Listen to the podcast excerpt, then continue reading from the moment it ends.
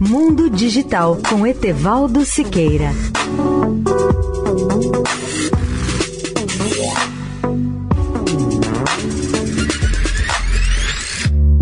Olá, ouvinte da Eldorado.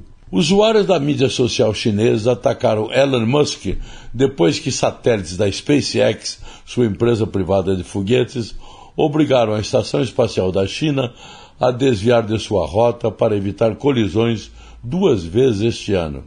As críticas vêm após a missão da ONU em Pequim ter dito que os satélites SpaceX e Starlink quase atingiram a estação espacial chinesa. A missão do país junto à ONU reclamou este mês que a estação espacial chinesa teve que tomar medidas de controle preventivo para evitar colisões em outubro e julho, para garantir a segurança e a vida dos astronautas em órbita. Pequim não disse qual era a proximidade da espaçonave.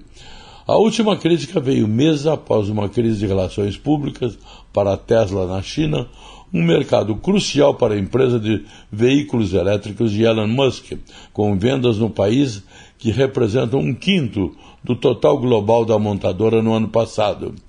O Starlink de Elon Musk tem quase 1.900 satélites em órbita, com planos de até 12 mil para enviar banda larga para a Terra.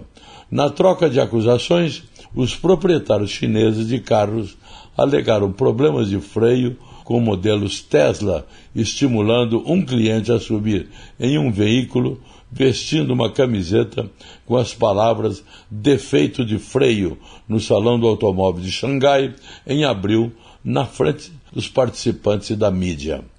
Etevaldo Siqueira, especial para a Rádio Eldorado.